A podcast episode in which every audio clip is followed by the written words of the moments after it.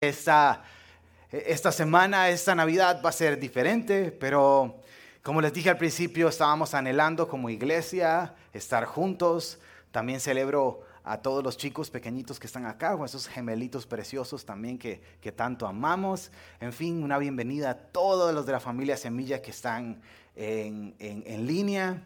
Y hoy vamos a hacer una pausa en Apocalipsis, que ha sido este precioso libro que hemos estado estudiando. Y vamos a a, a, recordar este día hermoso, por el cual hemos estado cantando durante casi 45 minutos, en que la esperanza de este mundo, en que la luz vino al mundo, el Hijo de Dios. Y, y hoy me he estado orando mucho eh, durante toda la semana de cómo, cómo hago este mensaje de Navidad en un año como este. Y, y hoy me gustaría que y es mi oración y mi objetivo, y pido a Dios que nos ayude a eso, que todos salgamos sumamente retados. Como seres humanos que, que tendemos a acostumbrarnos y andar buscando lo nuevo y lo que me beneficia a mí. El mensaje antiguo y verdadero, relevante para hoy, no podemos permitir que deje de impactar y golpear nuestros corazones de manera que digamos, ouch, yo necesito recordar quién es Jesús y lo que Él vino a hacer acá en este mundo. Así que quiero invitarte a que vayas a Filipenses capítulo 2. Ese va a ser nuestro texto de hoy y que vamos a, estar reflexionando en los primeros 11 versículos del libro de Filipenses. En, y voy a leerlo todo, eh, lo que vamos a, estar hoy, y después vamos a orar y poner este tiempo en las manos de Jesús. ¿Les parece? Amén. Señor, aquí estamos, Jesús. Leemos tu palabra. A partir del versículo 11 más bien, perdón. Eh, perdón, estoy en Efesios. Perdón, versículo 1. Por lo tanto, si sienten algún estímulo en su unión con Cristo, algún consuelo en su amor, algún compañerismo en el espíritu, algún afecto entrañable. Lléneme de alegría teniendo un mismo parecer, un mismo amor, unidos en alma y en pensamiento. No hagan nada por egoísmo o vanidad, más bien con humildad consideren a los demás superiores a ustedes mismos. Cada uno debe velar no solo por sus propios intereses, sino también por los intereses de los demás.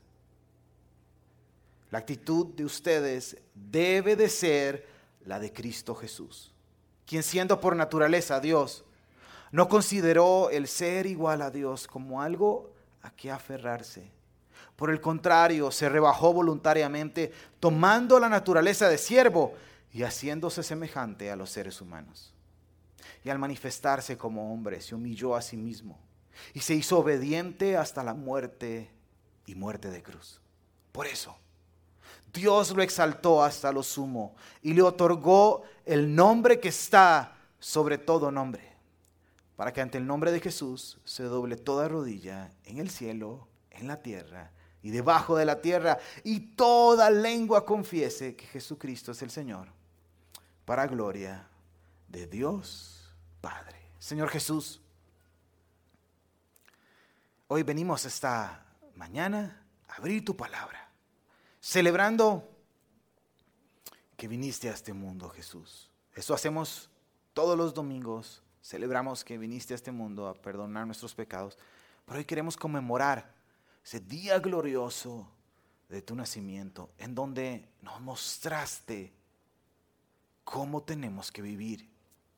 Así que hoy transforma nuestra mente, transforma nuestro corazón, rompe con cualquier idea o actitud que yo he estado trayendo, que definitivamente si es mi idea y no es la idea de tu palabra, es completamente errónea, Jesús. Así que ponemos este tiempo en tus manos. Gracias por semilla, gracias por tu iglesia, gracias por amarnos.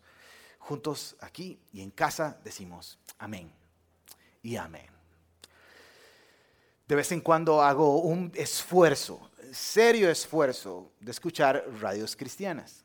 ¿verdad? Y ahí me emociono cuando escucho que sale Kenneth o que sale Ale, ¿verdad? Y, obviamente pues los clásicos, como Torrefuerte y Marcos Witt, Juan Carlos Alvarado y Merino. No, mentira, no. Este, ¿quién se acuerda de Merino? Bueno, vamos a ver. Em, en fin, y en serio, porque, bueno, ya casi, casi no ando en carro por pandemia, y, pero tuve que hacer unas, unas, este, ir al banco, hacer unas vueltas y puse el radio. Y, y, estaban en este periodo donde la persona que estaba hablando dijo, eh, no todo está perdido. Y yo, amén, hermano, ¿verdad? Y, eh, todavía hay tiempo. Y yo, amén, hermano, ¿verdad? Este, estos últimos 15 días, ¿verdad? Y, yo, sí, estos últimos 15 días, dice, dice, Dios puede cumplir la promesa que tiene para usted.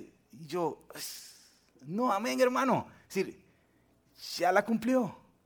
Y la, la, narrativa de, estas, de esta conversación fue totalmente guiada hacia mis necesidades, hacia que lo, yo ocupo a reclamar y a tomar aquello que es mío, según la narrativa, y dejó de ser de Cristo.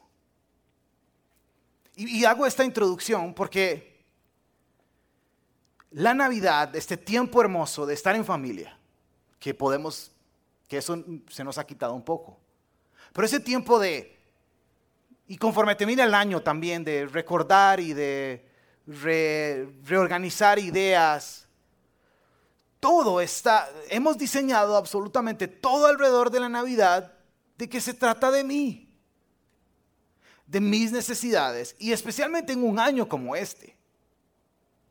Si yo no necesito darle chance a Jesús para que Él cumpla sus promesas porque Él ya lo cumplió y todas sus promesas son sí en Cristo Jesús.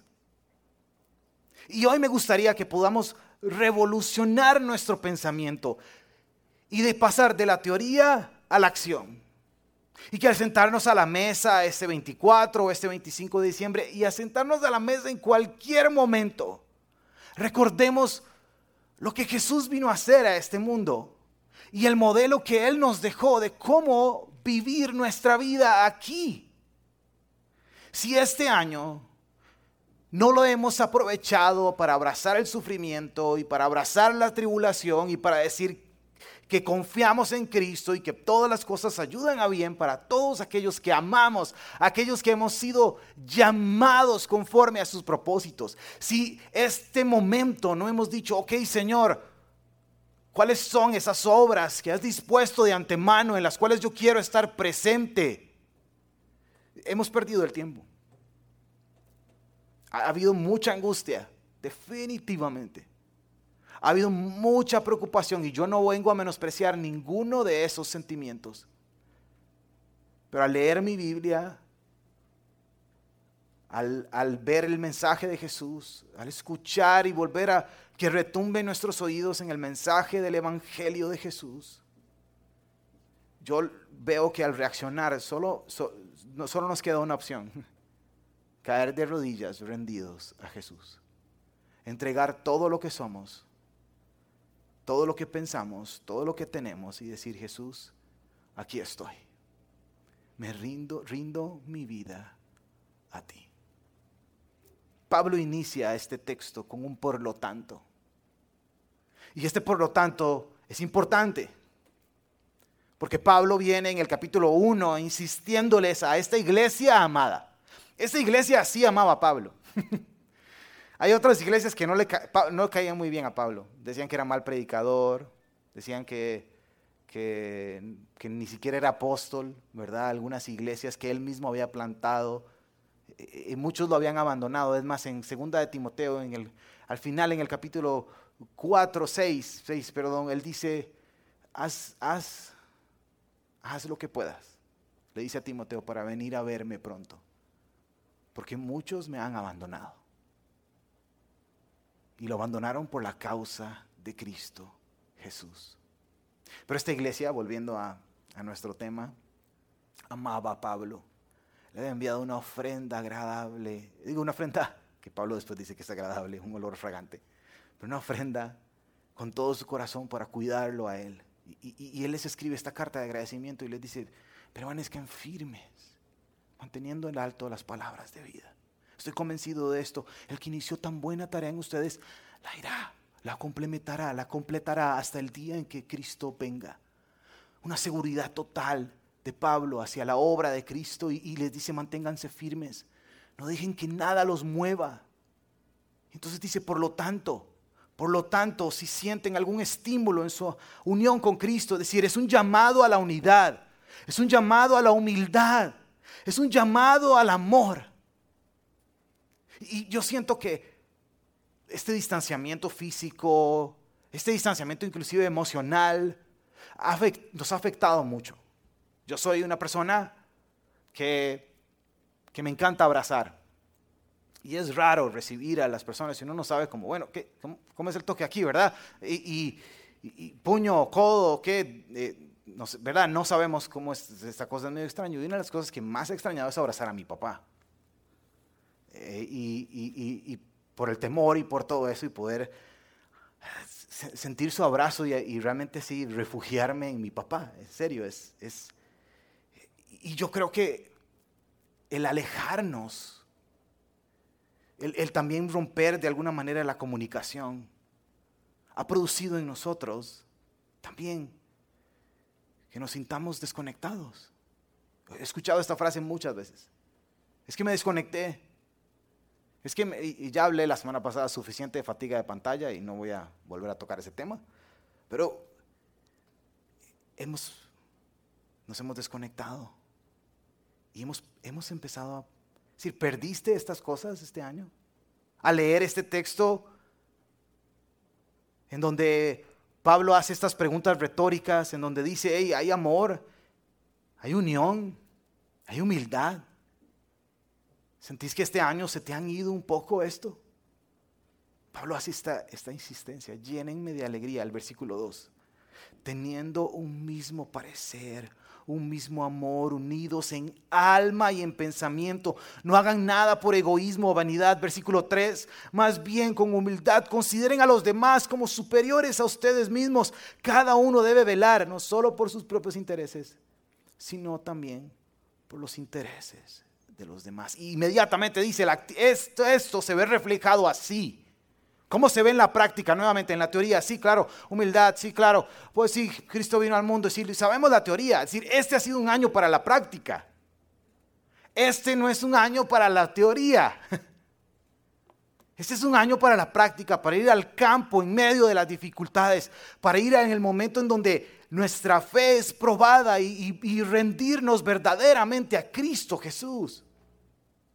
Y yo veo que el nacimiento de Cristo este, este, este momento glorioso es donde se inicia esta invitación a ser como Jesús.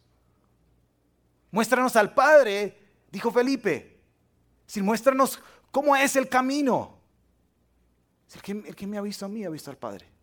Le dijo Jesús. Y es una invitación a, no solamente conozcan mi poder, no solamente conozcan quién soy yo, sino vivan como yo vivo. Y el nacimiento de Jesús es la invitación para todos nosotros a vivir como Cristo. ¿Y cómo vivió Cristo?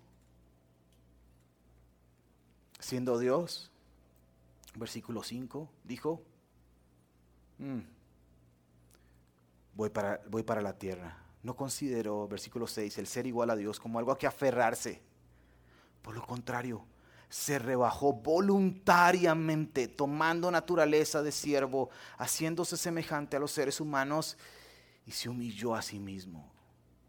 Y se hizo obediente hasta la muerte y muerte de cruz. Este es, es, completamente una espiral descendente de nuestro Señor Jesucristo. Si Él estaba sentado en su trono lleno de gloria, lleno de poder, y voluntariamente se quitó todas esas cosas. Se despojó de todo eso y vino a una cruz a pagar su deuda y mi deuda. Impagable con obras. No hay manera de empatar. Y Cristo viene y te toma de la mano y te dice, ahora sos mi hijo. Ay, Dios mío, y, y nosotros acá, enojados con Dios. Y nosotros acá diciendo, "No, es que, ¿para qué voy a orar? Y nosotros acá, "Ay, pero es que ya la promesa más grande la tenemos al frente, el regalo más grande lo tenemos al frente de nuestros ojos y lo menospreciamos y lo criticamos y lo teologizamos, si esa palabra existe. y aquí está nuestro Dios diciendo, el, centa- el- el- el 25 de diciembre, que sabemos que esa fecha no es así, pero lo conmemoramos, tiene que producir, y todos los días tiene que producir en nosotros un, hey, yo necesito vivir como Cristo. Yo necesito caminar como Cristo. Yo necesito ser siempre humilde,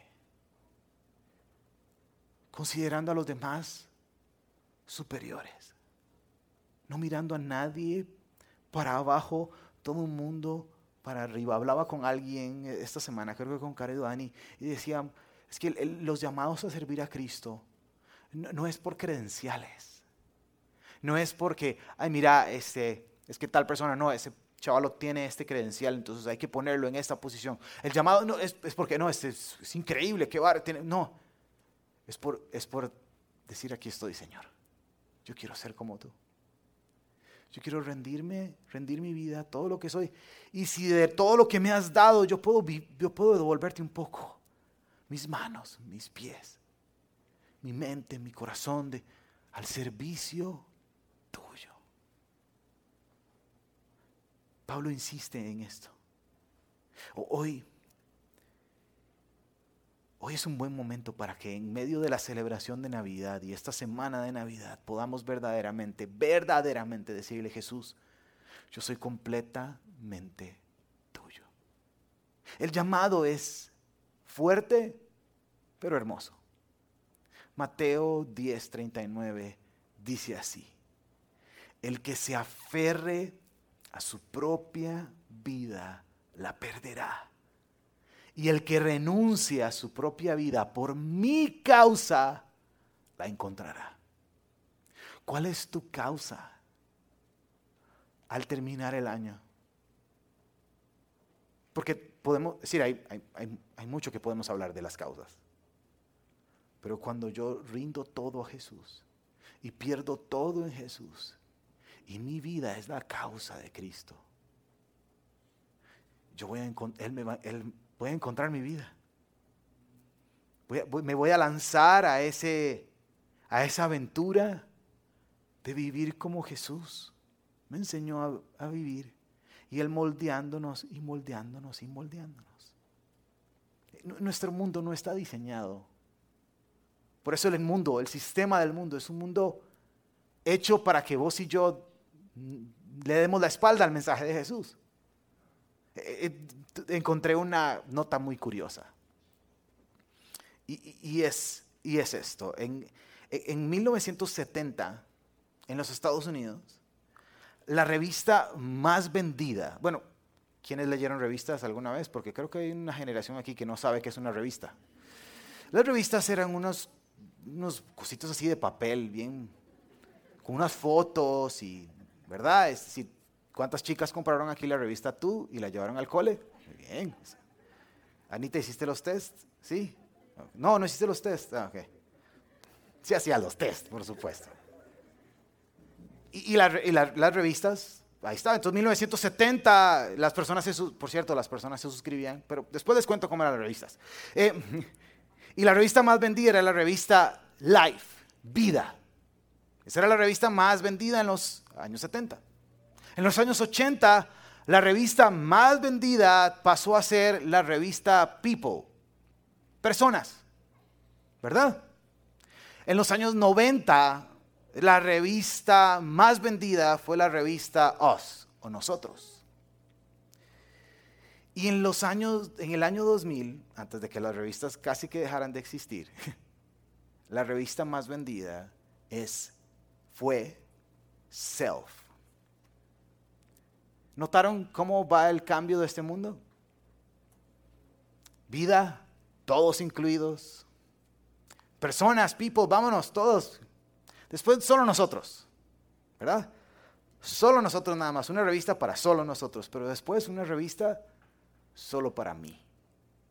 Y estoy seguro que si en este momento imprimiéramos todavía revistas, a la par de la perfil ahí en el automercado, estaría la revista de este tiempo para esta generación que se llamaría Selfie.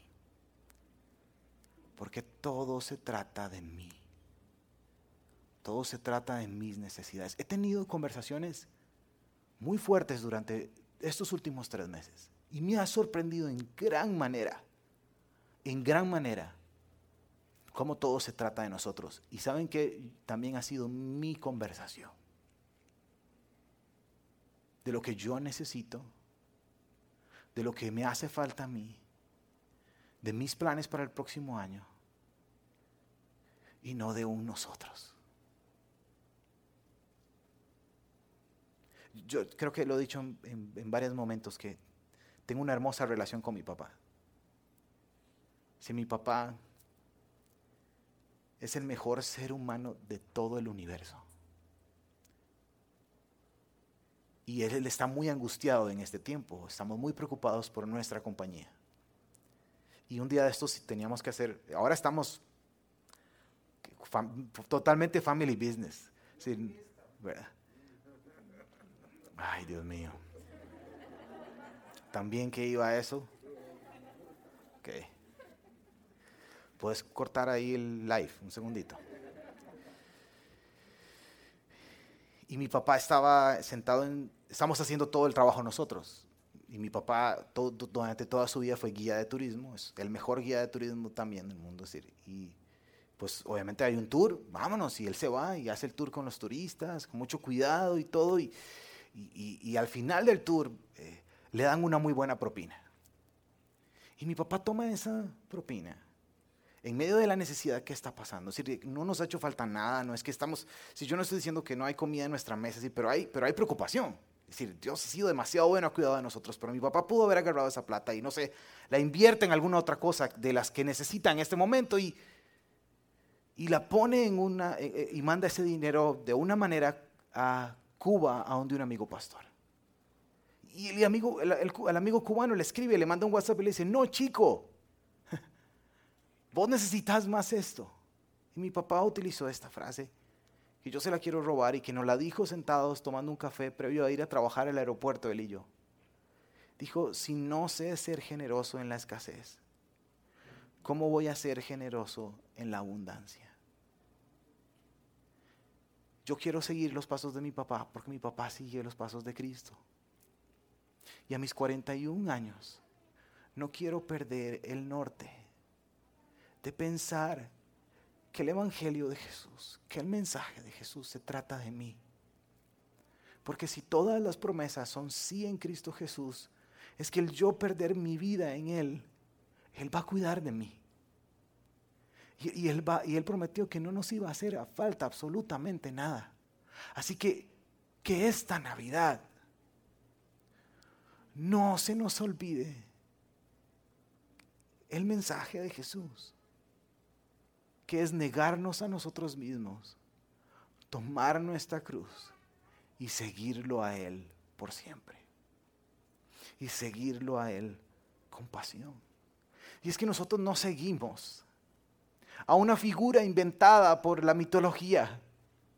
Es que nosotros, nosotros no seguimos a, una, a un personaje de Disneylandia que, que, viene a contar una historia y a emocionarnos en un momento. Nosotros, nosotros seguimos al Rey de Reyes y al Señor de Señores, al Todopoderoso, al que con su diestra derecha sostiene este mundo y con su poderosa voz construyó toda la creación. Y por eso, por su actitud, notemos el versículo 9. Por eso Dios lo exaltó hasta lo sumo y le, otorgó el nombre que está sobre todo nombre, para que en el ante el nombre de Jesús se doble toda rodilla en el cielo y en la tierra y debajo de la tierra y toda lengua confiese que Jesucristo es el Señor, para gloria de Dios Padre. ¿Qué les parece si esta Navidad, alrededor de muchos regalos o de pocos regalos, alrededor de muchísima comida o poca comida, decidimos que donde sea que estemos, en el momento en que estemos, toda mi familia confiese que Jesús, con su boca y con su actitud, que Jesús es el Señor. Oramos.